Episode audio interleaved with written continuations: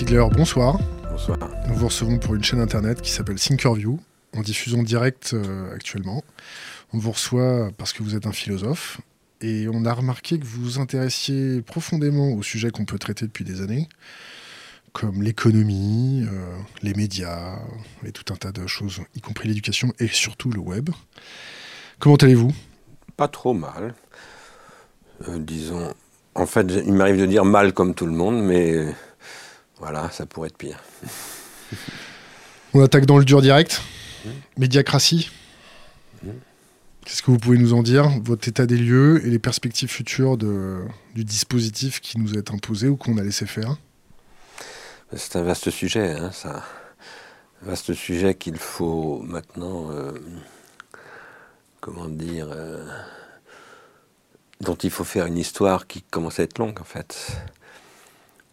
Je ne vais pas, réexposer des choses que j'ai présentées dans divers travaux euh, depuis les 15 dernières années. Disons que j'ai publié deux textes, je crois, euh, qui parlent spécifiquement de de l'apparition de ce que j'ai appelé dans le deuxième de ces livres la télécratie. Euh, et ensuite, j'ai publié des choses sur les, les, médias numériques, disons, les technologies numériques. Et c'est une autre page. Peut-être je vais répondre en deux temps à cette question. Euh, le premier temps, c'est voilà, qu'est-ce que c'est que qu'est-ce que c'est que l'origine de, de, ce que vous appelez la médiacratie, que j'ai appelé moi la télécratie. Euh, c'est d'abord euh, le fait que le capitalisme consumériste qui se met en place au début du XXe siècle aux États-Unis suppose de canaliser euh, le désir des individus et de le réorienter vers les marchandises. Donc en fait de le détruire en réalité, parce que les marchandises ça se désire pas, ça se consomme, et le désir c'est jamais une consommation. Les gens qu'on désire, on les consomme pas, on les soigne, on, les, on leur fait l'amour éventuellement, mais c'est pas de la consommation. Euh, tandis que les, objets que l'on consomme, euh, on ne les désire pas, on les détruit au contraire. Donc euh, voilà. Et aujourd'hui, évidemment, nous constatons que cette destruction des objets, c'est la destruction du monde en totalité, en fait. Voilà, c'est pas simplement la destruction des objets ou des sujets qui les consomment. Ça, ça commence euh, dans les années 20 aux États-Unis, à travers le développement de ce qu'on va appeler les industries culturelles, de ce que les, les philosophes Adorno et Horkheimer appelleront en 1944 les industries culturelles.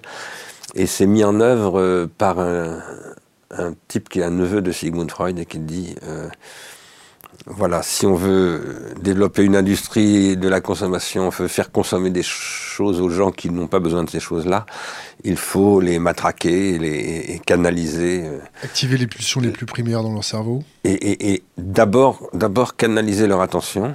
Au début, c'est pas complètement pulsionnel.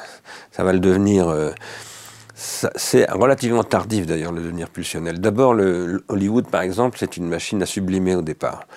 Disons à travers, euh, à travers des récits édifiants, comme je sais pas John Ford ou voilà. Et euh, pendant longtemps, quand même, les médias américains conservent une certaine, une certaine, comment dire, un certain entretien de l'idéalisation et du désir. Euh, mais effectivement, ça va devenir. Alors d'abord, ça va détruire les capacités à, produire du désir. Qu'est-ce que c'est que le désir? Ça mérite quand même une petite explication. Pour beaucoup de gens, le désir, c'est bah, la pulsion, justement. C'est, par exemple, les penchants sexuels de M. Strauss-Kahn ou des trucs comme ça. Ça, c'est pas du tout le désir. Ça, c'est la pulsion. Le désir, c'est pas la pulsion, c'est de la pulsion transformée. Nous avons tous des pulsions, mais nos désirs consistent à transformer nos pulsions en investissement. Investissement dans la vie avec une personne, dans la société, dans voilà. C'est ce que Freud appelle parfois la sublimation. Et donc, euh, le, désir, c'est une, le- la pulsion, c'est une chose, le désir, c'est autre chose. Et Freud explique dans un texte de 1923 qui s'appelle Le moi et le ça, que pour transformer les pulsions en désir, il faut éduquer les pulsions. Il faut, euh, voilà, faut transmettre euh, tout un processus qui s'opère en général d'abord dans la relation entre l'enfant et son milieu euh, familial, et puis ensuite euh, la société. Et tout ce processus d'apprentissage à transformer ces pulsions en investissement, qui est fondamental pour la société, eh bien c'est ce que les industries culturelles vont un peu détruire parce que plus qu'un peu, qu'elles vont totalement détruire à la fin. Pourquoi? Parce que les, industries culturelles vont se substituer progressivement à toutes ces relations sociales euh, qui jusqu'alors constituaient ces processus d'apprentissage de l'investissement social. Par exemple, euh, l'Université du Maryland a publié une enquête, je ne me souviens plus exactement quand, c'était dans les années 2000, qui a montré, alors d'abord l'Université du Maryland a suivi 40 000 familles pendant 30 ans. 40 000 familles de téléspectateurs. Ils ont montré que ces téléspectateurs, en fait, étaient tous d'accord pour dire qu'ils étaient accros à la télévision, qu'ils en dépendaient totalement, que ça avait totalement détruit leur, vie familiale, que par exemple les parents et les enfants n'avaient pratiquement plus de discussion, et euh, qu'ils étaient euh, incapables de se passer désormais de, de, cela et qu'ils étaient profondément déprimés. Ça c'est intéressant, c'est les années 2000 et c'est l'expression de ce que je vais analyser moi donc dans un deuxième bouquin appelle La télécratie contre la démocratie, où j'essaye de montrer que ce qu'on appelle les médias de masse massifient les gens justement. Et j'ai aussi parlé de ça à partir d'une figure euh, tristement célèbre qui s'appelle Richard Durn, qui est un type qui avait assassiné des gens au pistolet mitrailleur, qui étaient les, les conseillers municipaux de Nanterre, voilà. Et je m'étais intéressé à lui parce que, voilà, en, lisant le journal, j'avais découvert qu'il avait un journal intime et que dans ce journal intime, il expliquait qu'il était un grand consommateur de télévision et aussi qu'il avait perdu le sentiment d'exister et que pour vivre, pour avoir le sentiment c'est lui qui écrit ça, pour avoir une fois dans, ma vie le sentiment d'exister, je vais devoir faire du mal, voilà. Et, et 15 jours après, il massacre 8 personnes. Il en, il en blesse 15. Euh, ce type-là, à la fin, j'ai fait un petit livre sur lui, et à la fin du bouquin, je dis, il y a des millions de Richard Durn, en fait.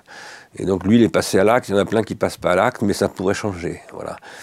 Alors, euh, depuis, ça s'est bien aggravé quand même. La, massification du cheptel, parce que c'est euh, une massification d'un cheptel, est-ce que la, masse critique n'a pas été dépassée? Est-ce qu'il est possible de revenir en arrière? Réhabiliter l'esprit critique des gens bah, C'est possible parce que c'est indispensable.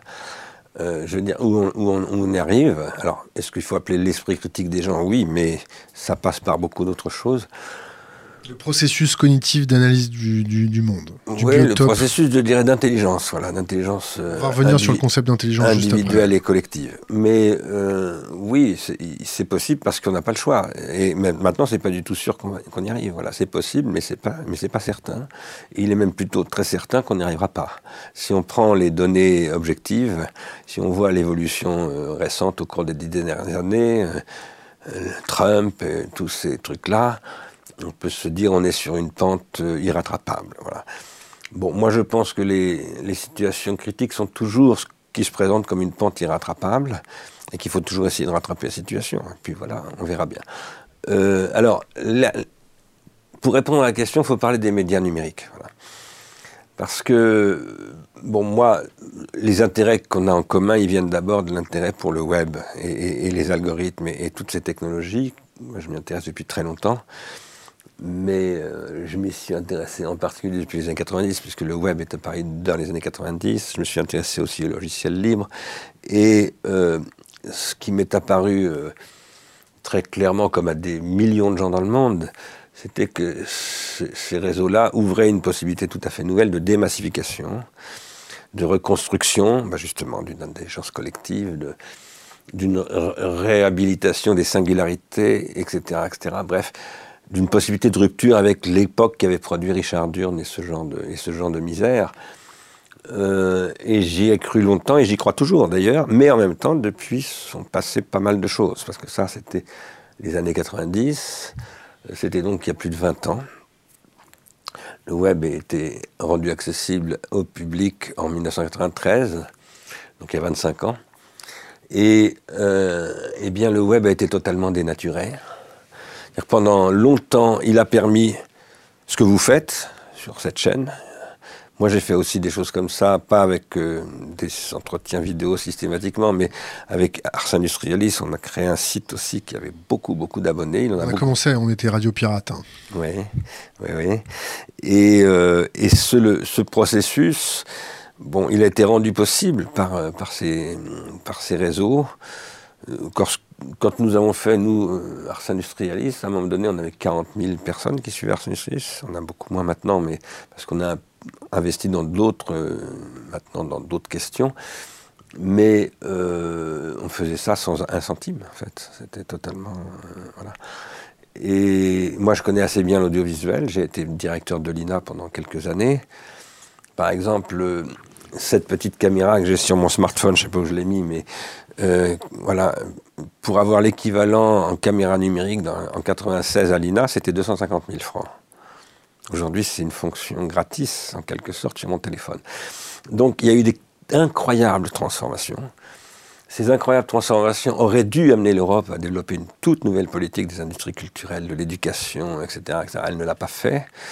Et donc, les investissements qu'elle avait faits dans le web ont été récupérés par la Silicon Valley, qui, est qui a totalement dénaturé tout ça, parce que à partir de 2007-2008, le smartphone, d'une part, le réseau social, d'autre part, façon Facebook, eh bien, a totalement changé. Euh, vous l'avez creusé, pourquoi l'Europe l'a pas fait, cette politique culturelle? Est-ce que pour vous, c'est dû à des pressions euh, nord-américaines euh, ou des choses comme ça? C'est, je dirais, dû à une crétinisation de l'Europe par le lobbying américain. C'est un sujet que je connais bien parce que j'ai été pas lobbyiste exactement à Bruxelles, mais enfin, quand j'étais à l'INA, je représentais les intérêts français dans l'audiovisuel, vu depuis la puissance publique française. Disons que j'ai participé à des, groupes d'élaboration de ce qu'on appelait le PCRD à l'époque, c'est-à-dire le programme cadre de recherche et de développement. Bon, et j'ai vu, comme tous les gens qui connaissent un peu Bruxelles, le, nombre de, de lobbyistes euh, anglais ou américains qui sont installés là-bas, qui expliquent exactement qu'il ne faut pas faire ci, qu'il ne faut pas faire ça, etc. Et qui expliquent exactement qu'il ne faut pas faire ce que l'Amérique fait, mais ne dit pas. Parce que par exemple, euh, moi j'avais publié cette note, parce que quand j'étais directeur de l'INA, j'étais en charge des notes au gouvernement sur l'audiovisuel. Ça faisait les études de l'audiovisuel, ça fait partie de mes attributions. Et donc j'avais fait une note un jour, en reprenant une étude d'ailleurs d'un Américain qui s'appelle Schiller, euh, qui montrait que l'armée américaine avait investi 1000 milliards de dollars dans le multimédia en 20 ans. Et donc, pendant ce temps-là, les Américains disaient il ne faut pas que la puissance publique s'occupe d'avoir une politique industrielle, c'est le marché qui doit tout faire. Mais en Amérique, c'est pas du tout le marché. Google, par exemple, n'est pas sorti du marché. Il n'y avait pas de marché pour Google, justement. Et, Google s'est sorti de 50 ans d'investissement de l'armée américaine dans les technologies de l'information, la, de, de la de la, la notation, euh, des liens hypertextes, etc., etc. Et donc, il y a une niaiserie euh, européenne qui est absolument stupéfiante, qui comprend rien du tout à ce qui se passe. C'est à dessein ou c'est simplement une bande de crétins? Non, c'est pas à dessein parce que les gens ne sont pas bêtes par, par, euh, par volonté.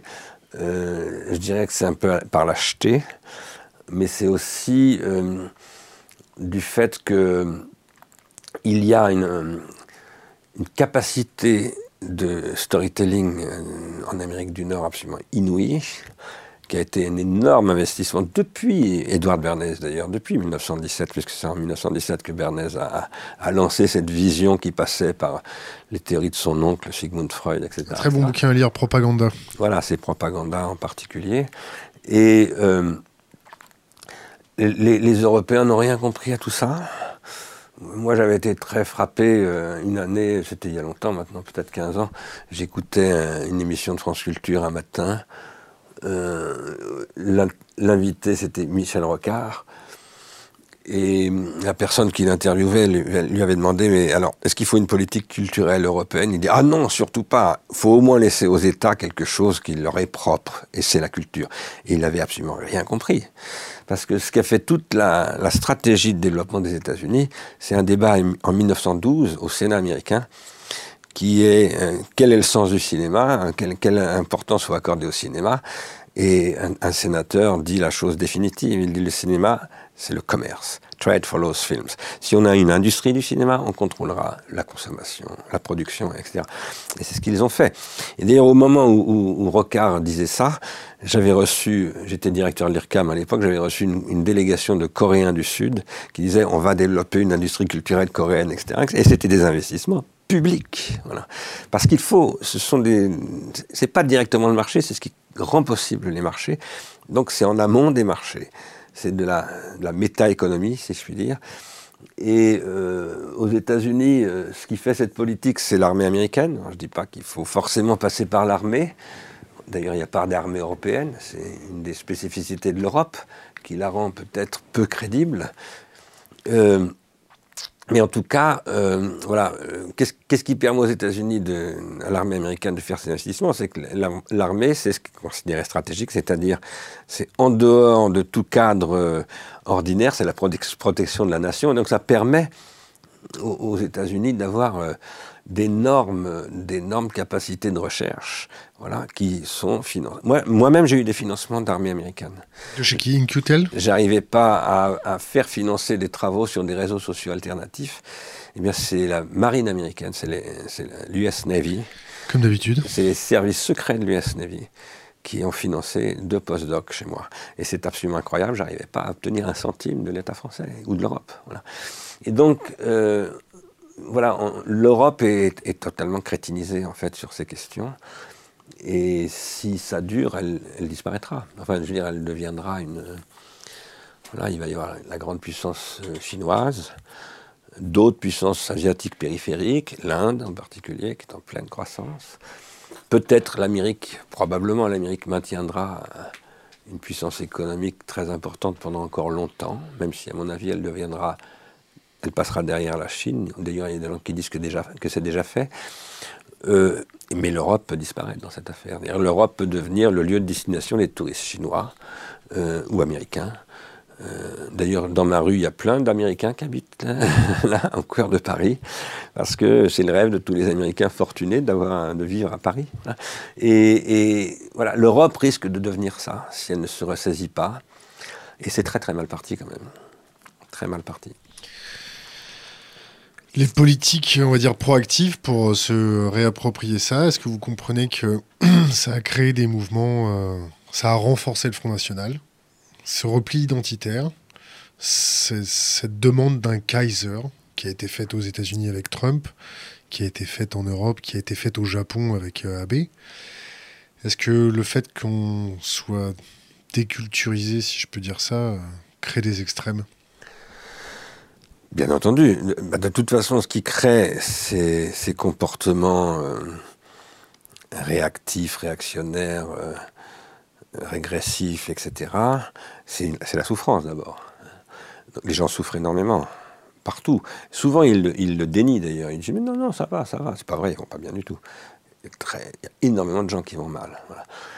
Mais ils veulent pas l'admettre parce que parce que voilà ils ne sont pas capables d'assumer euh, cette, cette réalité. On, voit qu'ils vont mal. les taux de suicide augmentent, euh, les taux de consommation d'alcool, de stupéfiants. toute la toute la, symptomatologie le, démontre de manière extrêmement claire. Euh, ça en Amérique, c'était un, des sujets de la campagne électorale. Comment lutter contre la, la, la, la consommation d'héroïne de masse. En Russie aussi, en Poutine A, assis son assise grâce à, la diminution des taux de suicide, Les, des consommations de drogue euh, et ainsi de suite. Alors tout ça est produit par quoi? Bah, Notamment parce que je décrivais à propos de Richard Durne, parce que c'est pour ça que je dis qu'il y a des millions de Richard Durne. Richard Durne, il souffrait, c'est ce qui l'a rendu méchant, en fait, c'est sa souffrance. Méchant et criminel. Euh, mais euh, il y, a toutes sortes voilà, de, de disons de, de causalité psychologique, appelons ça comme ça, psychopathologique. Mais après, il y a aussi d'autres euh, raisons. Nous sommes dans ce qu'on a appelé la mondialisation. Moi, j'appelle ça l'immondialisation. Et l'immondialisation, ce n'est pas une mondialisation, c'est une globalisation. Pourquoi je dis que ce n'est pas une mondialisation? Parce que qu'est-ce que c'est qu'un monde? Ben, Un monde, c'est une réalité consistante. Tous les gens sentent qu'ils appartiennent à, quelque chose à quoi ils tiennent, etc. euh, je sais pas, moi, si on va. Euh, j'ai été extraordinairement frappé, moi, par le sud du Maroc, en dessous, du, en dessous de l'Atlas, bon, à la limite, euh, dans la vallée du Dadès, à la limite du Sahara. Ça, c'est un monde. Là, c'est un monde. Il y a des gens qui sont magnifiques, un paysage extraordinaire, etc. Mais ça devient très, très difficile d'avoir le sentiment d'être dans un monde. Voilà. C'est plus un monde dans lequel nous sommes. C'est un immonde. Voilà. C'est de l'immonde. C'est du non-monde. Alors, qu'est-ce que c'est que le monde? Eh bien, c'est ce qui produit de la localité. La localité, depuis des dizaines d'années, c'est devenu tabou. Parce que si on dit, euh, bah, moi par exemple j'adore la Corse et j'aime la localité corse et je soutiens les indépendantistes corses. Quand je dis ça, euh, quand je dis que je les soutiens, c'est d'ailleurs pas les indépendantistes que je soutiens, c'est les autonomistes. Voilà. Mais je comprends très très bien les, les, les, autonomistes et les indépendants. Préservation de leur culture. Parce qu'ils ont une, un pays, une culture absolument fantastique. Je connais très très bien cette culture. J'ai vécu beaucoup en Corse. Nord, sud? Beaucoup d'amis en Corse, surtout au nord. Vers l'île Rousse? Ouais, Piogiola Non, je connais bien Piogiola, ouais. Et, et c'est un pays extraordinaire. Alors évidemment, il y a ce côté extraordinaire, des côtés très très aussi très très comment dire, euh, insupportable parfois. Voilà, il y a une réelle xénophobie, etc. Ça, c'est une réalité. Enfin, c'est la réalité des insulaires en général. Hein. Voilà, c'est compliqué. Mais euh, en tout cas, ce que je veux dire, c'est que la localité, c'est mal, c'est mal porté. Aujourd'hui, c'est pas politiquement correct. Et ça, c'est connoté nationaliste, Front National, etc., etc. Mais c'est pas vrai du tout. C'est pas vrai du tout. La localité, c'est pas du tout nécessairement nationaliste ou Front National la localité, c'est la condition de la vie. Euh, si on prend euh, les sciences, si on étudie les sciences, en particulier la physique et la biologie du XXe siècle, les processus physiques, ce sont des processus anthropiques qui sont universels. Anthropique voulant dire étant emporté par, dans la dissipation de l'énergie par l'augmentation du désordre, c'est-à-dire vers la mort thermique de l'univers, pour le dire dans le langage de l'astrophysique. Donc, euh, la vie, donc la vie serait la quintessence même de cette fonction car elle dissipe énormément d'énergie, c'est ça? Oui, mais en même temps, localement, elle lutte contre la dissipation de l'énergie. Qu'est-ce que c'est qu'un être vivant? Bah, Vous et moi, là, nous sommes à 37 degrés à peu près, sauf si nous avons la grippe, nous sommes à 38, 39. Ou si nous sommes vieux, nous sommes à 36, et quand nous arrivons à 35, nous sommes morts. Donc il y a un gradient à l'intérieur duquel on se trouve. Qui est la température moyenne d'un vertébré supérieur que nous sommes, qui est autour de 37 degrés. Nous gardons l'énergie. Nous allons sortir tout à l'heure, il ne fait pas très très froid aujourd'hui, mais il ne fait pas très chaud non plus. Voilà. Euh, si on sort à poil, on va avoir vite froid. Donc on a des habits pour conserver l'énergie. Les, animaux, n'ont pas d'habits, ils ont des fourrures ou des, poils. Euh, voilà. Et, et qu'est-ce que c'est qu'un être vivant? C'est une localité qui maintient un certain ordre thermique, métabolique, chimique, etc., etc. Et cet ordre, on appelle ça la négantropie. C'est un ordre, cet ordre s'appelle un organisme, une organisation, un organisme en tant qu'être vivant, qui développe une capacité à différer l'entropie. L'entropie, c'est la loi de l'univers, ça on le sait depuis le 19e siècle, mais les êtres vivants ont une capacité à différer cette loi. Pas éternelle, par exemple, nous mourons aujourd'hui aux alentours de 80 ans. Bon. Il y a deux siècles, c'était plutôt aux alentours de 35 ou 40 ans, en moyenne. Les éléphants vivent plus longtemps, les tortues encore plus longtemps, mais tous les êtres vivants meurent. Parce qu'ils sont localement et temporairement négantropiques, c'est-à-dire qu'ils peuvent lutter contre l'entropie un certain temps, et puis à un moment donné, ils n'en peuvent plus. L'entropie gagne, ils meurent. Nous sommes tous voués à mourir, mais euh, ce qui m'importe euh, dans cette affaire-là, c'est de souligner que la négantropie, c'est la vie, mais la négantropie est toujours locale. C'est-à-dire qu'elle est liée à ce qu'on appelle par exemple en écologie des niches.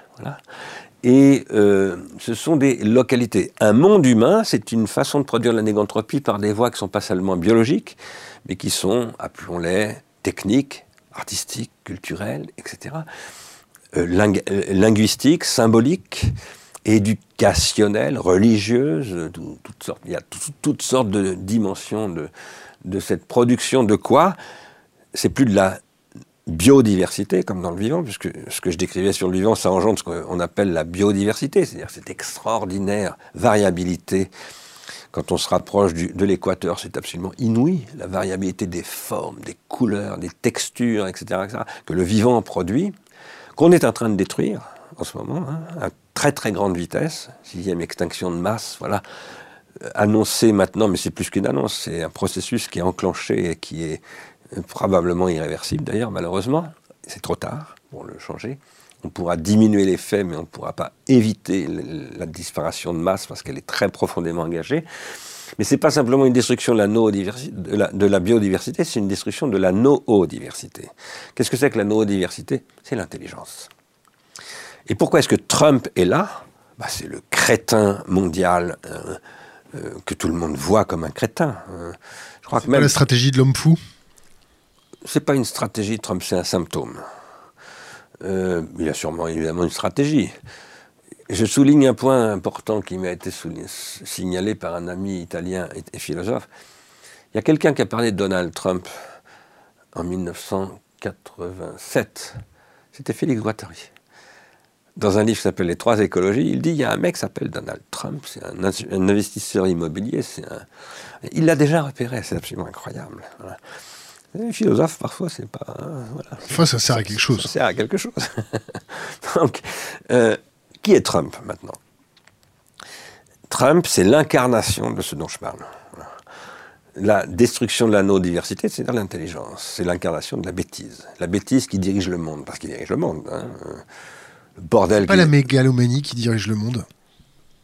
Ah, de toute façon, c'est une forme de la bêtise, la mégalomanie. Mais, je dirais pas donc c'est la mégalomanie. Bien sûr qu'il y a des, évidemment, euh, il y a des, des, tendances mégalomaniaques chez tous ces gens-là, tous les puissants qui sont, qui sont, qui sont euh, en position effectivement de pouvoir. Hein. oui, bien sûr, il y a cette, euh, on peut appeler ça la volonté de puissance, on peut appeler ça de, de mille manières. Mais euh, je pense qu'aujourd'hui, on a affaire à un processus de, j'appelle ça la dénoétisation. La noésis en grec, ça veut dire la pensée, et on est dans un processus de destruction de la pensée qui est extrêmement grave parce que qu'est-ce que c'est que la fonction de la pensée? Je prends le mot fonction au sens de philosophe anglais qui s'appelle Whitehead, voilà, et qui dit la, raison, ça a une fonction. Eh bien, ça a pour fonction de lutter contre l'entropie, justement. Pas comme les animaux. Les animaux luttent contre l'entropie, mais pas en pensant, simplement en, exécutant les lois de la biologie. Voilà. Euh, c'est la biologie dans le monde animal. La biologie, c'est ce qui régit les rapports entre les cellules, les organes, les organismes, etc. Et c'est une, c'est une, une, loi, si je puis dire, qui s'applique inéluctablement à tous les organismes vivants, qui doivent les respecter, y compris à nous, en tant que nous sommes des êtres vivants. Mais chez l'homme, il y a une autre dimension, qui n'est pas, la, qui n'est pas les organes qu'on appelle endosomatique, c'est-à-dire biologique, les organes de notre corps, les organes internes de notre corps. Il y a la dimension des organes artificiels. Le micro dans lequel je suis en train de parler, il est là. Il faut y toucher. Et, il ne faut pas que j'y touche. Les caméras qui sont en train de me filmer, euh, mais aussi la veste que je porte, les lunettes, etc. Tout ça, ce sont des organes exosomatiques. Et ces organes exosomatiques, eh bien, ils produisent euh, un autre type de diversification qui n'est pas la biodiversité, on pourrait appeler ça la technodiversité, qui produit la diversité des cultures. Parce que la technodiversité, c'est pas forcément Apple ou, je ne sais quoi. C'est aussi les silex taillés euh, de. Pour résumer ça trivialement, c'est une société de transformants, c'est ça? Une société de Transformants.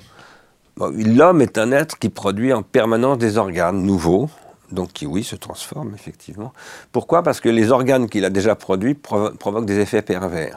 Donc il est obligé, pour lutter contre ces effets pervers, de produire de nouveaux organes qui vont venir compenser les effets pervers, mais qui vont créer d'autres effets pervers. C'est très très bien décrit ça par Sigmund Freud dans un texte qui s'appelle Malaise dans la culture. Où par exemple, Freud dit Ah, le téléphone, c'est génial, je peux joindre mon fils, le téléphone, tout ça. Bon, à l'époque de Freud, c'est encore récent l'invention du téléphone. Ah oui, mais en même temps, c'est parce qu'il y a le téléphone qu'il est parti, qu'on est séparés, etc. Donc voilà, Freud montre que, en fait, c'est les, organes euh, que j'appelle exosomatiques, les organes artificiels, en fait, ont toujours un double côté, une double dimension. C'est ce qu'on appelle dans l'association. L'effet rebond. Oui, mais c'est aussi ce qu'on appelle le pharmacone. Voilà. C'est le fait que euh, tout artifice est toujours à la fois quelque chose qui apporte des possibilités curatives, c'est-à-dire euh, bénéfiques, si on veut, parler simplement, et aussi des, éléments de toxicité, voilà, des Le transhumanisme, ça vous fait raisonner? Ah bah oui, j'en parle beaucoup du transhumanisme, enfin j'en parle beaucoup. Est-ce que c'est est -ce l'ultime fonction de la mégalomanie pour s'affranchir de cette fonction euh, anthropique? Alors ça, c'est ce qui, c'est ce qui euh, constitue le discours de ce qu'on appelle les extropiens, qui prétendent, à travers le transhumanisme, échapper à l'entropie, ce qui est évidemment une insanité totale, parce qu'on ne peut pas échapper à l'entropie. Bon, c'est un discours euh, qui est ancien d'ailleurs. Euh, mais après, le transhumanisme, pour moi, qu'est-ce que c'est? J'ai consacré un colloque au transhumanisme l'année dernière au Centre Pompidou et j'ai pas mal travaillé dessus.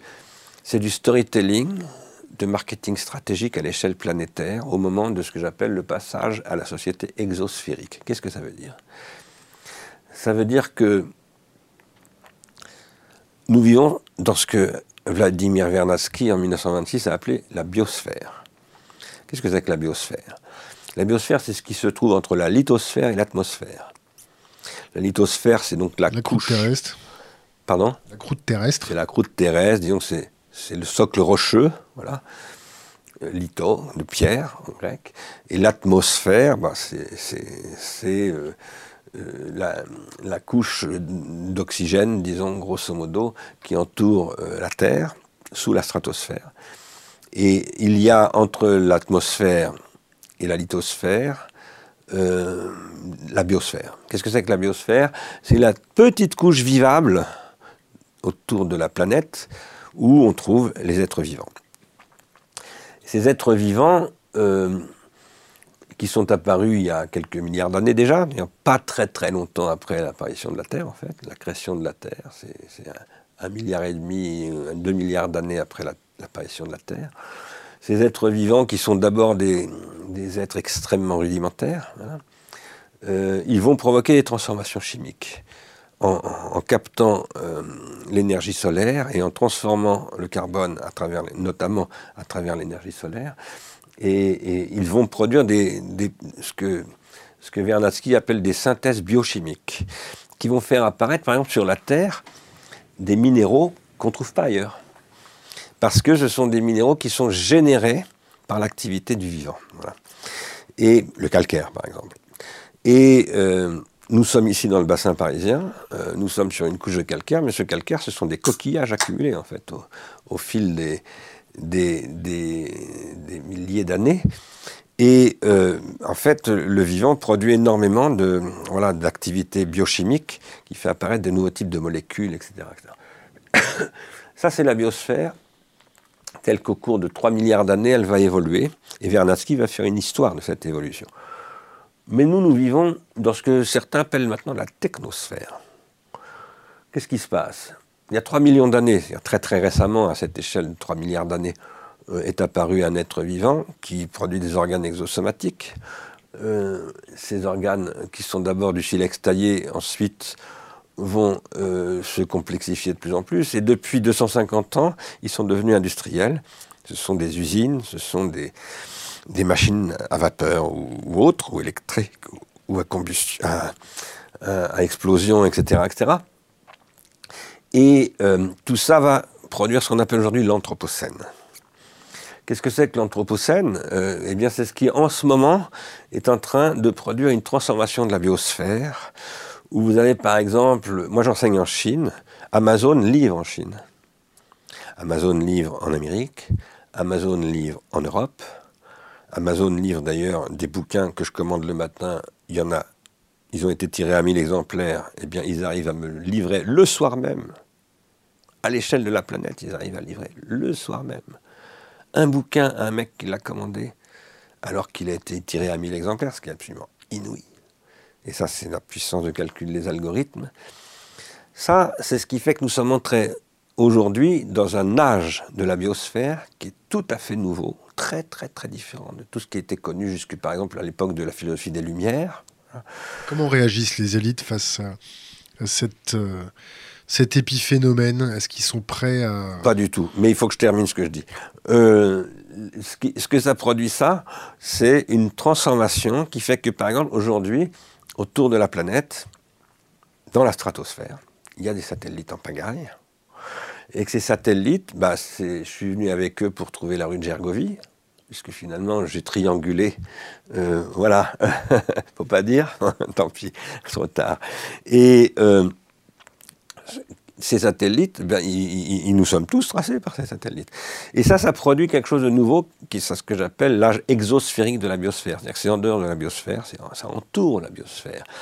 Et c'est dans ce contexte-là, qui par ailleurs mobilise des technologies de calcul qui ont la capacité à traiter à travers ce qu'on appelle le calcul intensif, simultanément des milliards de données produites par 3 milliards et demi, peut-être bien 4 milliards maintenant de smartphones. Et les smartphones, il y en a en Afrique et en Inde, comme aux États-Unis, en Europe et en Chine. Pourquoi? Parce que finalement, c'est ce qui nécessite le moins d'infrastructures. Et donc, il est très, très, très facile d'implanter des réseaux de smartphones. Des réseaux d'égout, ça coûte extrêmement cher. Des réseaux électriques, ça coûte extrêmement cher. Mais des smartphones, si vous avez des petites centrales électriques, enfin, ou des petits générateurs de, de sources d'électricité euh, photovoltaïque ou autre, vous pouvez déployer ça. Vous avez des smartphones en Amazonie, vous avez dans, dans le Sahara, vous en avez partout, en fait. Et donc, il y en a peut-être 4 milliards maintenant de smartphones qui sont tous connectés à l'échelle de la planète et qui sont connectés à la vitesse de la lumière pour les cas les plus optimisés. Ça change absolument tout à la dynamique de la biosphère. C'est dans ce contexte-là que se développe le storytelling du transhumanisme. Qu'est-ce que c'est que les, transhumanistes? Ce sont des gens qui sont soutenus par Google, c'est l'université de la singularité, notamment, il y en a d'autres, hein, bien entendu, les extropiens dont on parlait tout à l'heure, mais euh, et ce sont des, gens qui. Alors, il y a des gens qui croient à tout ça, évidemment, hein, qui sont euh, des. Mais il y a des gens qui ne croient pas à ça, ou qui y croient, je dirais, c'est totalement secondaire. Ils ont surtout une stratégie industrielle. Ils ont une stratégie industrielle de prise du contrôle du processus d'exosomatisation. Parce que ce qu'on appelle l'industrie, c'est de l'exosomatisation. Euh, voilà, il y a un nouvel iPhone 10 qui est sorti, je sais pas quoi, c'est un nouvel organe exosomatique. Et l'industrie, c'est ce qui produit l'exosomatisation toujours plus vite, toujours plus jetable, etc., etc., et qui est en train de détruire en fait la planète parce que c'est une condition. Aujourd'hui, les conditions de cette production exosomatique ne sont plus réunies sur la planète. Qu'est-ce qu'on fait? Eh bien, on réfléchit. On réfléchit vite parce qu'il faut se dépêcher. À plus de 200 mètres secondes Alors, 200 millions de mètres par seconde. Ça, c'est les performances de l'information entre Wall Street et, la Bourse de Paris. Euh, qui permet ce qu'on appelle le trading haute fréquence. HFT, Hyper Frequency Trading. Alors, euh, il faut réfléchir en allant plus vite que les algorithmes. C'est tout à fait possible. Je vais vous dire euh, en deux mots pourquoi c'est possible. Un algorithme, ça peut aller extrêmement vite. Ça peut aller 4 millions de fois plus vite que le système nerveux d'un individu. Mais un individu qui pense, ça ne va pas euh, plus vite qu'un algorithme, ça va infiniment vite. Ce que je veux dire par là, c'est que ce qui va très vite dans les algorithmes, c'est des capacités de calculer extrêmement vite sur des très très très très grandes masses de données. Penser, c'est pas calculer, c'est bifurquer. Ça, une machine ne peut pas bifurquer dans ce sens-là. Donc penser, ça veut dire à un moment donné aller infiniment plus vite que n'importe quel algorithme en bifurquant. C'est changer la vision des choses. Clair de lucidité? Non, c'est cultiver la négantropie. C'est ça la négantropie. Alors ce que j'appelle la négantropie avec un A et un H. C'est-à-dire euh, la noésis telle qu'elle engendre de la, de la no-diversité et telle qu'elle produit de la pensée. Bon. Donc on pense, mais il faut une masse, une masse critique de cette pensée pour avoir une action dans le monde physique. Quand on voit, quand on voit euh, le cheptel, la, masse, se, rendre dépendant de technologies euh, comme euh, certaines applications très chronophages ou chronovores, hein, est-ce que est-ce que c'est pas trop tard? Est-ce que les gens sont, je vais être hardcore, est-ce que les gens sont pas trop cons ou sont pas trop dans le déni? Pour se réapproprier ça Parce que penser, nous, on le fait. Notre communauté, euh, on pense, on va pas dire différemment, mais on a une façon de s'organiser qui est, pour les autres, différente. Qu'est-ce qu'on fait? Il y a plein de gens qui pensent. Il y a plein de gens qui pensent. Simplement, euh, ils ne pensent pas tout le temps, et personne ne pense tout le temps d'ailleurs. C'est ce que dit Aristote, il n'y a que Dieu qui pense tout le temps. Euh, Aristote dit, seul Dieu peut jouir de ce privilège d'être toujours présent à lui-même, c'est-à-dire d'être toujours conscient de lui-même. Euh, on, appelle ça une malédiction.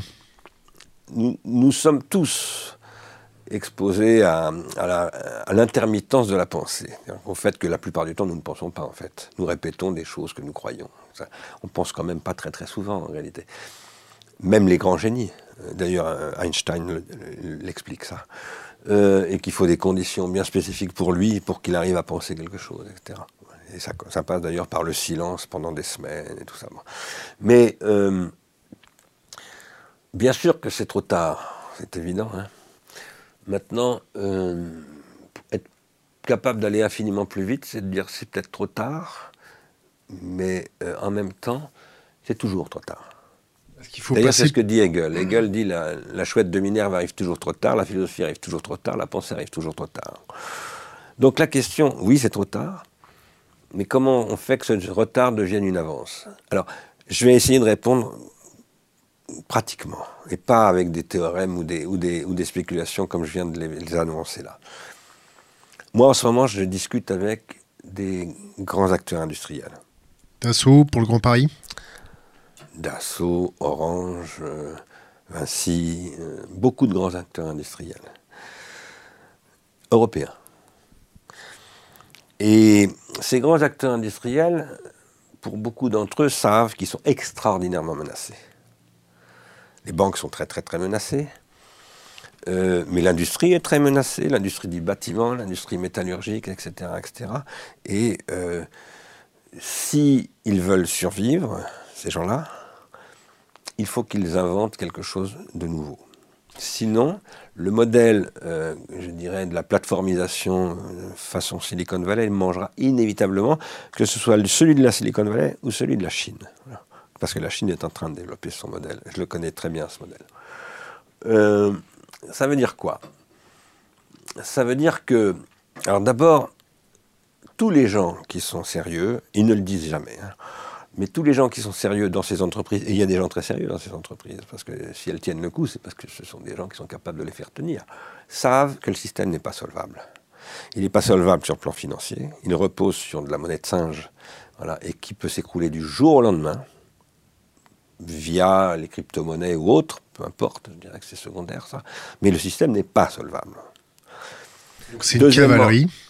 Deuxièmement, il est insoutenable environnementalement, énergétiquement, démographiquement, etc.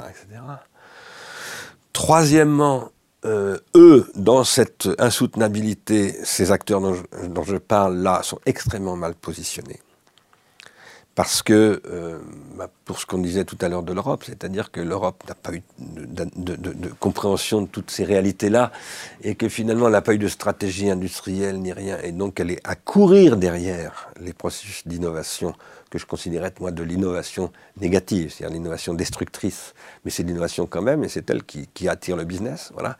Et donc ces acteurs-là, ces grands acteurs-là, ils savent en fait très profondément il faut changer l'ordre des choses.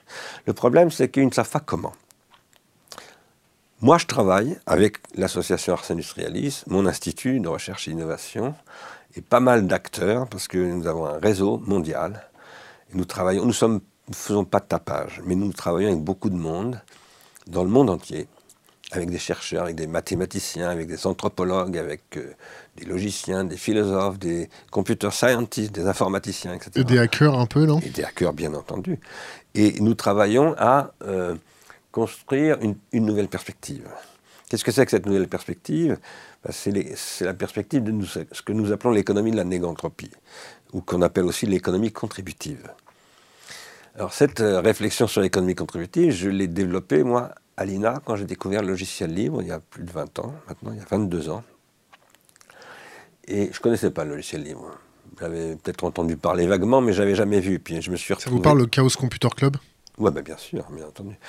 Euh, j'avais. Euh, du jour au lendemain, je me suis retrouvé à travailler dans une, une entreprise publique, donc qui s'appelle l'Institut national de l'audiovisuel, dans laquelle il y avait des développeurs qui travaillaient pour le service de la recherche euh, et ils travaillaient en logiciel libre.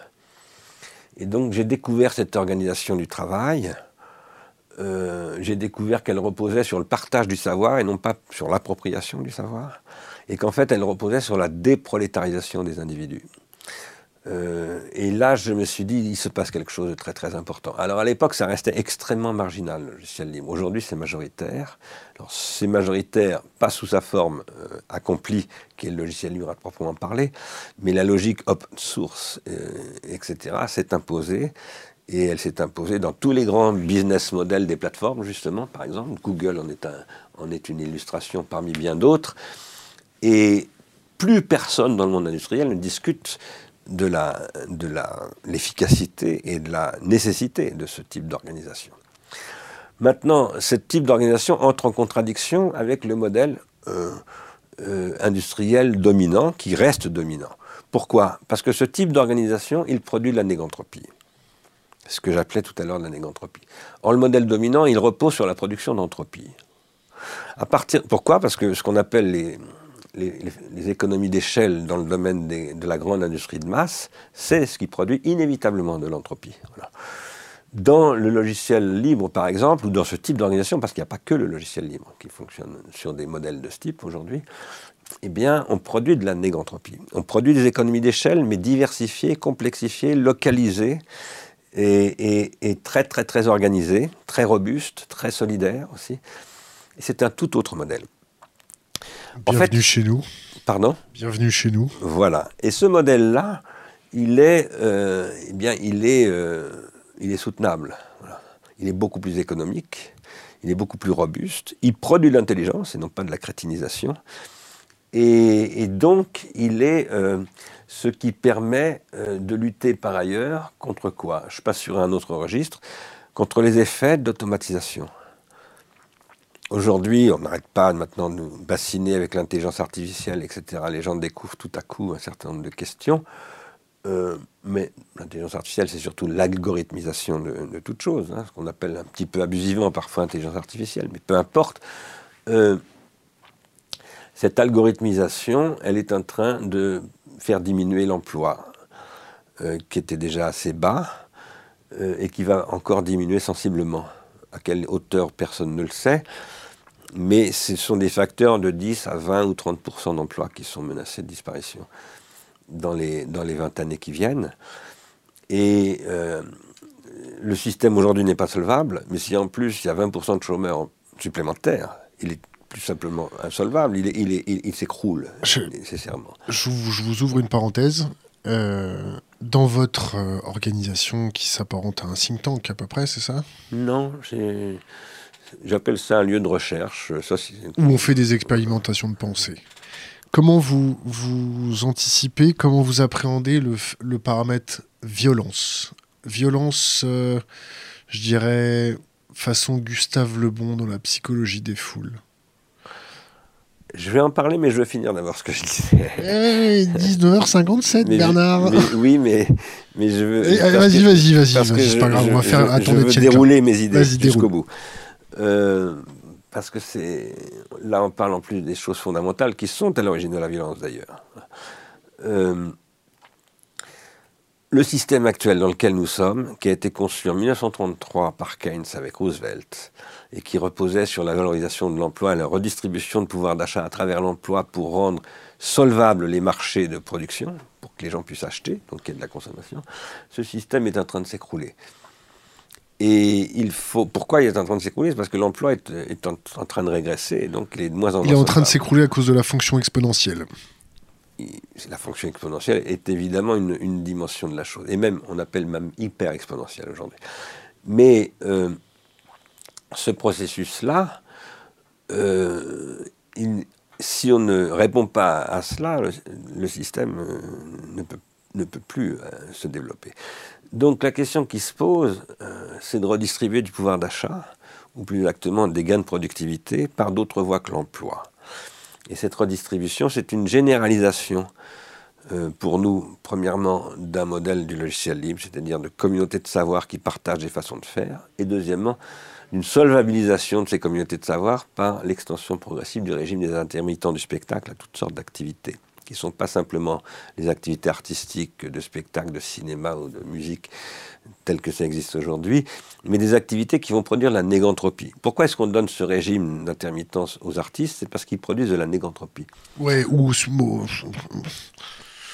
Si, c'est parce que là, il faut regarder de près la raison pour laquelle c'est le patronat français qui a, qui a créé ce régime.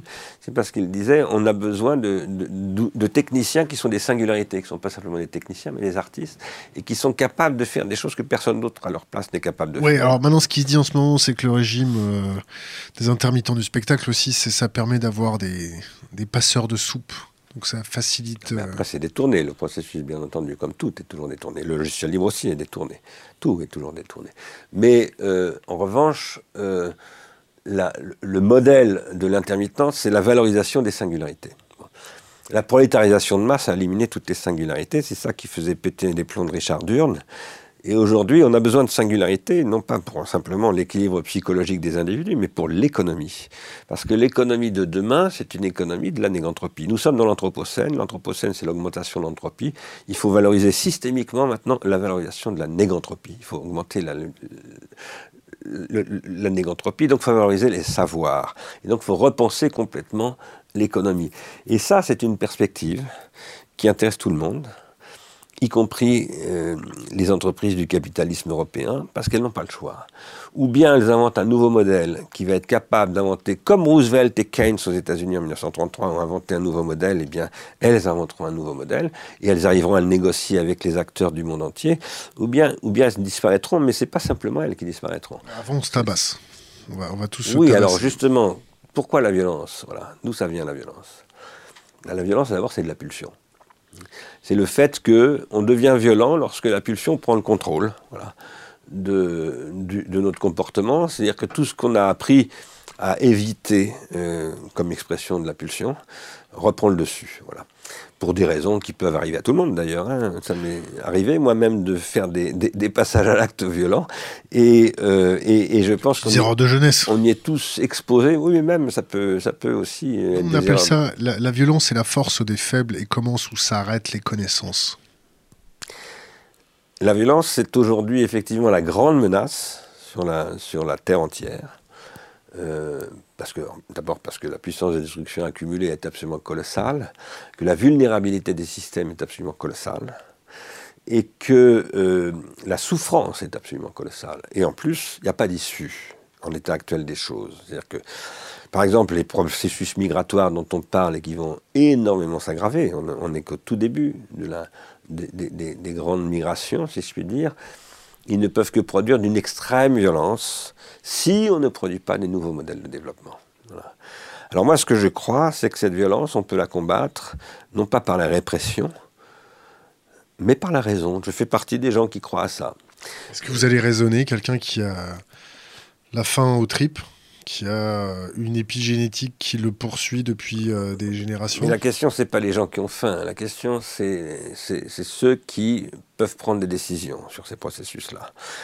Donc, par exemple, en ce moment, on, voilà, il y a tout un débat lancé par Macron, il y en a eu sous Hollande, il y en a eu sous Sarkozy, etc., etc. sur, il faut être deux pour débattre. Sur l'immigration, enfin, le machin, voilà.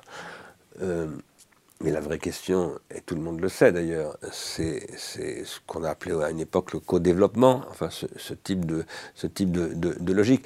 Cette logique, elle va s'imposer. Pourquoi? Parce que c'est pas au niveau des individus. Moi, je ne crois pas, je ne crois pas que ce soit les, les, les masses qui, qui fassent les, les, grands processus de transformation. Pas du tout. D'accord. Je peux te couper un peu? Oui, bien sûr. Bon. La upper class, tu la connais? Tu la pratiques Qu'est-ce que ça veut dire, la upper class euh, Quand tu as plus, de 2 milliards, quand as plus de 2 milliards sur ton compte courant. Euh, ça, c'est la très, très, c'est l'oligarchie, ça s'appelle. Oui, ouais, la upper class. Non, ce qui est en dessous, c'est simplement des passes plats. On va dire que. Euh, non, non, c'est des petites gens, ça. Tu les fréquentes un peu, non? Non. Est-ce que tu connais leur psyché, leur façon de percevoir euh, Non, mais je, ça m'est égal. Ça. Moi, ce qui me pose problème dans ces gens-là. Je, je, ne crois pas. Je ne pense pas que les gens comptent. Je pense que ce sont les structures qui comptent. C'est-à-dire qu'il y a des grands mouvements. À l'époque de Roosevelt et de Keynes, par exemple, tout le monde est soit pro-nazi, soit euh, voilà.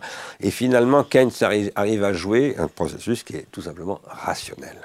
Et, et, la, situation impose ça. Donc, si on se met à spéculer sur l'état mental des gens, mais on est tous dans des états mentaux absolument sur l'état mental des gens, il n'y a rien à, attendre. Imagine-toi, imagine-toi à Nanterre, au lieu de venir avec une petite calache, euh, il a 2 milliards sur son compte en banque, il a décidé de se venger des cons. Tu ferais quoi avec 2 milliards pour te venger des cons? J'en sais rien, mais ça m'intéresse pas ces questions-là. Moi, je raisonne pas comme ça. Il ne faut pas, se priver de cette expérience de pensée. Non, mais ce sont, ce sont, des possibilités, bien entendu. Il est tout à fait possible que Trump appuie sur le bouton aussi de la guerre atomique avec la Corée. Tout ça, c'est tout à fait évident. Mais moi, je, je, je, ne fais pas de. Je spécule pas sur ces machins-là. Ça m'intéresse pas du tout. Ce qui m'intéresse, c'est de produire des modèles rationnels. Et donc, et je pense que les gens sont rationnels. Y compris Trump peut devenir rationnel, je pense. Ce que je veux dire par là, c'est que les êtres humains, ils sont ils sont bipolarisés. Ils sont bipolarisés pas au sens où aujourd'hui on parle de la maladie bipolaire, mais au sens où Gilbert Simondon, le philosophe français, dit que voilà, on est, euh, il appelle ça euh, inscrit sur ce qu'il appelle la diade indéfinie de la tentation. Par exemple, il parle de Eastman. Eastman, c'est un industriel très connu. C'est lui qui a inventé Kodak, voilà, et qui, a, créé Kodak. C'était un industriel très connu et très riche et s'est suicidé. il se dit pourquoi il s'est suicidé, Eastman? C'est parce qu'à un moment donné, il était polarisé par la, par la pulsion de mort. Voilà. On est tous polarisés en permanence par, par, des, par des, des, comportements tout à fait oppositifs. Voilà. Et on, est tous en, permanence tentés par la régression. Aujourd'hui, on est dans une société qui cultive la régression de manière systémique. C'est pour ça qu'évidemment, il y a des raisons d'être très très dubitatif sur les capacités que l'humanité a de s'en sortir. Mais euh, ça, bien entendu, il faut être très lucide par rapport à ces, choses-là. Maintenant, euh, je pense que moi, je suis passé par beaucoup d'expériences limites, voilà, des choses très très très hard. Je connais des milieux et des mondes extrêmement durs. Voilà, je les Bienvenue au club. de l'intérieur. Et euh, ce que je sais, c'est que il est toujours possible de tout à coup activer chez un individu, alors peut-être qu'Adolf Hitler n'était pas, c'était pas possible, peut-être bien, mais chez tous les gens que j'ai rencontrés, moi, il, est possible, il était possible toujours d'activer quelque chose qui était de l'ordre d'un seul coup, non pas de la tentation de la régression, mais de l'intermittence de l'esprit. Même chez des gens qui sont supposés être complètement crétinisés, etc. J'ai parlé à, une époque, j'habitais dans un, village en Picardie à un moment donné, 30% de chômeurs. Mes voisins étaient tous électeurs du Front National. Moi, je discutais avec eux. C'était mes voisins, donc euh, j'essayais de parler avec eux. évidemment que c'était des électeurs du Front National, ils étaient, voilà, ils étaient assez effrayants par moments dans leurs propos. Mais en même temps, quand on discutait avec eux, ils, pouvaient, ont une certaine rationalité. Ils hein. pouvaient, non, c'est pas seulement ça, mais ils pouvaient devenir des gens vachement bien. Et donc, euh, et donc voilà, il faut, Bien entendu qu'aujourd'hui, on est dans la massification, euh, la crétinisation de masse, et je suis le premier à expliquer ça, donc euh, j'en suis tout à fait convaincu. Mais après, ça ne sert à rien de spéculer là-dessus. Ce qui est important, c'est d'être capable de penser soi-même. Une pensée, quand elle est puissante, elle est capable de, se, de se, généraliser. Est-ce que, tu, est-ce que vous connaissez euh, Krishnamurti? Non. Jamais entendu parler? Non. Je te conseille euh, la remise de la médaille de la paix de l'ONU de Krishnamurti en 1985. Tu trouveras une vidéo sur le net. Mhm. Désolé de cette parenthèse. D'accord. Philosophe indien qui explique qu'il faut accepter les autres, certes. Qu'il faut être capable de penser. C'est bien. Sauf que nous, on tire le constat suivant ça ne reste que du blabla. Nous, on voit, on, les voit euh, échanger, on voit les flux d'informations, on voit les, les dictionnaires de censure émerger sur les réseaux sociaux, on voit tout, ce vocabulaire être supprimé, on voit l'agressivité des gens monter, Et, les, et, les, solutions proactives, c'est un grain de sable. Quand on s'intéresse à je comprends très très bien tout ça, mais après, ce qu'il faut, c'est être capable de faire une description rationnelle de ces processus. Tout ce que vous décrivez là, c'est l'augmentation de l'entropie sur le réseau.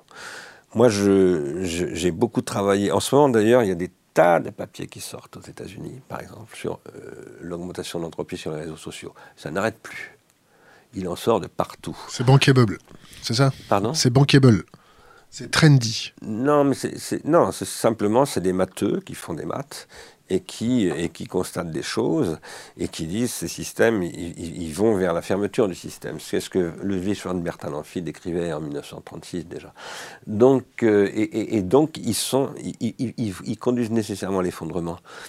Donc après, moi, je suis, Madame Soleil, j'en ai rien à foutre, ça m'intéresse pas du tout. Je fais pas de prévision sur l'avenir, je crois pas du tout à ces machins-là. Ce que simplement j'essaye de faire, c'est de dire, voilà, il y a des, des analyses rationnelles qui peuvent être produites de ces processus. Il faut les produire.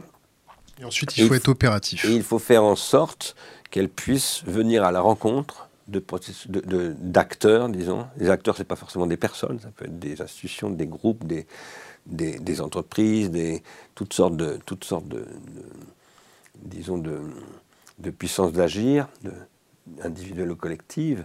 il faut que ça rencontre ces, ces processus. Euh, voilà. Après, bon, moi de toute façon, je pense que euh, si on prend une, si on analyse sur, selon un modèle rationnel au sens courant du mot rationnel, c'est-à-dire où on est capable de rationaliser au sens où les comptables sont capables de rationaliser, c'est-à-dire de calculer. Hein, euh, il n'y a aucune chance que la planète s'en sorte, c'est absolument évident. Maintenant, il y a la seule chose qui est importante, c'est de savoir qu'en théorie des systèmes, un système n'est jamais capable de calculer euh, sa bifurcation. Voilà. Tu connais notre logo? Et donc, non. Un signe noir. Oui, ben voilà. Mais c'est pas tout à fait la même chose. Ça, c'est une question plutôt de, disons, de. Mais ce qui est important, c'est les systèmes dynamiques. Les systèmes dynamiques ne peuvent pas calculer leur bifurcation. Elles sont improbables du point de vue de l'intérieur du système.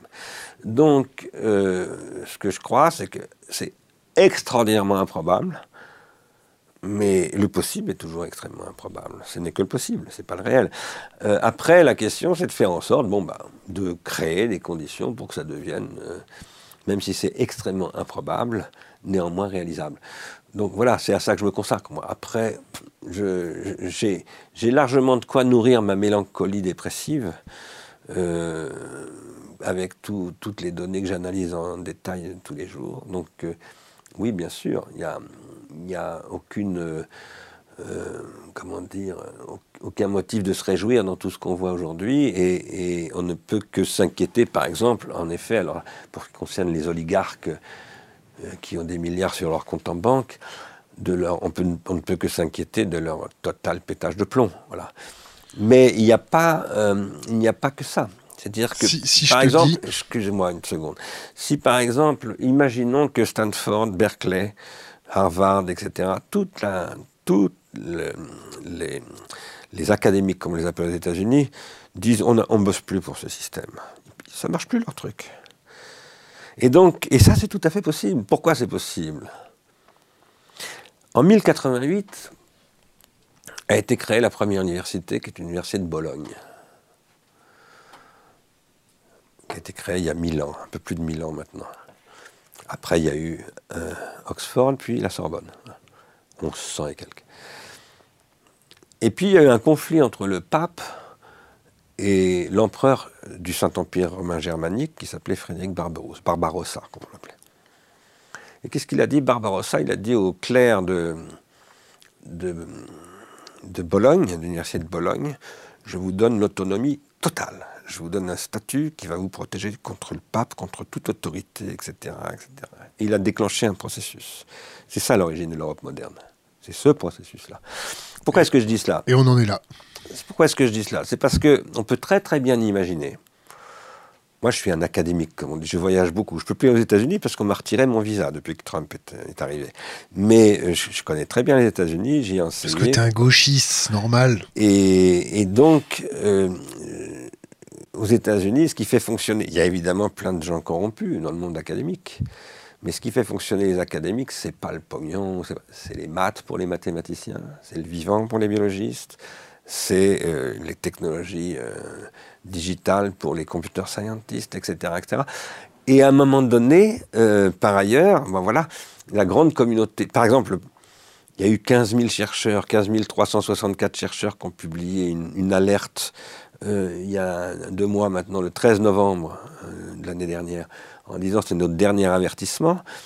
euh, en 2012, il y a eu 22 chercheurs très connus aux États-Unis qui ont développé.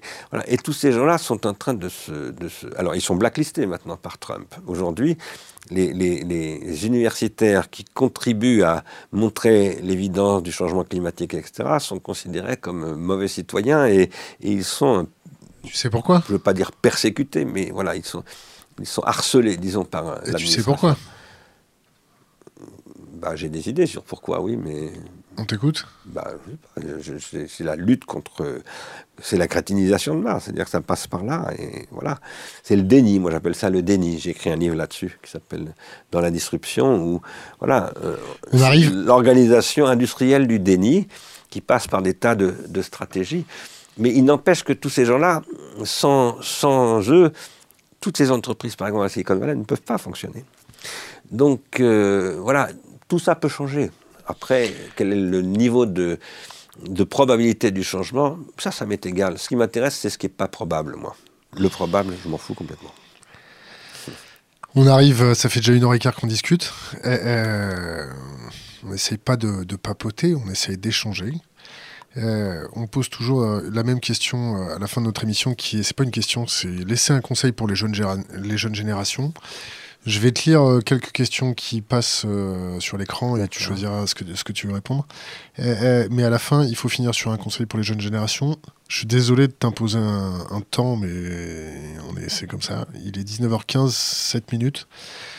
Alors, première question. Où vous voyez de l'espoir? Point d'interrogation. À qui s'adresse la philosophe? Point d'interrogation. Économie de la connaissance? Point d'interrogation. Économie de base basée sur les ressources? Point d'interrogation. Comment expliquer l'explosion des thèses conspirationnistes? Point d'interrogation.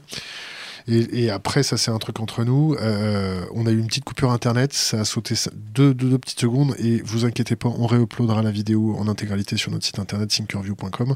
Bernard, c'est à toi. Il est 19h15. Je te laisse gérer 7 minutes. Je te ferai un signe quand il t'en restera que 2, d'accord? Mais moi, j'ai pas savoir répondre à cet exercice. Choisis ce que tu veux. tu reviendras parce que c'était trop court. Alors, euh, il y avait une question sur l'économie de la connaissance. Ça, c'est intéressant. Euh, qui est-ce qui a lancé cette expression économie de la connaissance ou industrie de la connaissance c'était euh, le mec qui dirigeait, là, comment il s'appelait, qui dirigeait l'Angleterre à une époque, Tony Blair. Voilà, ça a été lancé dans Star Trek euh, avant. Hein. Qui avait dit, oui, mais Tony Blair avait dit, voilà, c'était d'ailleurs contre les financements de l'agriculture française, notamment, qu'il disait ça. Il disait, voilà, il faut développer une industrie de la connaissance et arrêter de foutre l'argent en l'air dans, dans l'agriculture ou je ne sais quoi. Avant l'industrie de la connaissance, on parlait de la société de l'information. Euh, je pense qu'il faut réfléchir à ce que veulent dire ces expressions société de l'information, industrie de la connaissance. Si j'avais plus que 7 minutes, j'aurais un petit peu développé euh, ce que c'est que la théorie de l'information. Parce que la société de l'information, c'est ce qui met en œuvre la théorie de l'information de Claude Shannon. Et ce que je suis en train d'écrire un livre où j'essaie de montrer que cette théorie est inconsistante. Euh, que l'information, c'est pas du tout ce que dit Shannon. Ou plus exactement, ce que dit Shannon, c'est, il décrit, lui, l'anthropisation par l'information, c'est-à-dire la destruction, justement, des capacités de penser, des connaissances et des savoirs. Alors, qu'est-ce que c'est que la connaissance? Depuis 40, euh, 50 ans, en Amérique du Nord, beaucoup d'ailleurs en Californie, pas seulement, également au MIT ou ailleurs, mais c'est surtout en Californie, on a développé les sciences cognitives en disant la connaissance c'est de la cognition. Et donc on va étudier euh, euh, la connaissance pour développer une industrie de la connaissance à travers des technologies de la connaissance qui sont des machines computationnelles. Et on a dit la connaissance c'est de l'information traitable par des algorithmes, c'est-à-dire calculable on a, confondu d'abord la théorie de l'information avec la biologie. Un, organe vivant n'échange pas de l'information, il échange des molécules, c'est pas du tout la même chose. L'information, c'est entre guillemets soi-disant immatériel. Les molécules, c'est tout à fait matériel. Et moi, je travaille avec des, une groupe de, mathématiciens spécialisés en biologie, dont le responsable s'appelle Giuseppe Longo, où il montre que ce concept d'information est absolument pas robuste. On ne parle pas du tout d'épigénétique. Si, bien entendu, bien entendu. Alors, euh, pourquoi est-ce que je parle de tout cela? C'est parce que ce que je voudrais dire, puisque la question c'est aussi de parler, de donner des conseils aux générations qui viennent. il faut remettre en question tous ces trucs, théorie de l'information, société de l'information, industrie de la connaissance. D'abord parce que la connaissance, c'est pas de la cognition. Ce que les Américains, je parle des sciences cognitives américaines, appellent la cognition, c'est ce qui leur fait dire qu'un missile balistique, donc la cybernétique appliquée aux armées, aux, armes aériennes, euh, un, épi de maïs ou un tournesol, euh, une limace et un être humain, de toute façon, ça produit de la cognition parce que ça produit des boucles de rétroaction au sens de la cybernétique, etc. etc. Ça, c'est une chose. La connaissance, c'est tout à fait autre chose. La connaissance, c'est quelque chose d'abord qui se trouve sur des supports artificiels et qui euh, se transmet de génération en génération pour, pour engendrer quoi? De la négantropie, précisément. C'est-à-dire quelque chose qui n'est pas calculable par des modèles computationnels. Le, calcul ne peut que traiter des processus anthropiques. Il ne peut pas, produire de la négantropie. On peut calculer pour produire la négantropie. Par exemple, Jean-Sébastien Bach fait des calculs en, musique, etc., etc., Mais il y a quelque chose qui vient toujours ajouter de l'incalculable. Et d'ailleurs, Bach appelle ça Dieu, parce que lui, il pense que c'est Dieu qui lui donne cette puissance. Voilà. Il fait ça pour les, les, les, offices religieux tous les dimanches. une minute. Protestants. Alors aujourd'hui, ce qu'il faut, c'est repenser en profondeur ce que c'est que le savoir. Qu'est-ce que c'est que le savoir? Ben, C'est ce qu'on a perdu. Le savoir, c'est ce qui donne de la saveur. C'est sapide, de sapere en latin, savoureux. Et le savoir, c'est ce qui euh, aujourd'hui va être requis dans la lutte contre l'anthropocène de plus en plus, comme étant ce qui n'est pas produit par des algorithmes standardisés, mais qui est produit par du génie humain. Et ce génie humain, ben, c'est ce qui doit devoir faire face aux défis de l'anthropocène, à ce que disent ces 15 364 chercheurs, à savoir que voilà, toutes les courbes sont dans le rouge et qu'il faut extrêmement rapidement changer la trajectoire. Ça, c'est tout à fait possible. La jeunesse peut se mobiliser pour ça, elle en a l'énergie, et euh, je pense que les problèmes sont en train de mûrir. Donc il faut qu'elle s'en empare et qu'elle comprenne bien que euh, ce qui est très important demain, c'est de créer des communautés de savoir. C'est pour ça que je m'intéresse au logiciel libre et aux hackers. Ce sont des communautés de savoir. Mais il faut savoir que le savoir, euh, c'est aussi le football, c'est la cuisine, c'est toutes sortes de choses de ce genre. C'est les savoir-vivre et les savoir-faire. Et, et ça, c'est l'économie de demain. Bernard Stiegler, merci. Avec plaisir.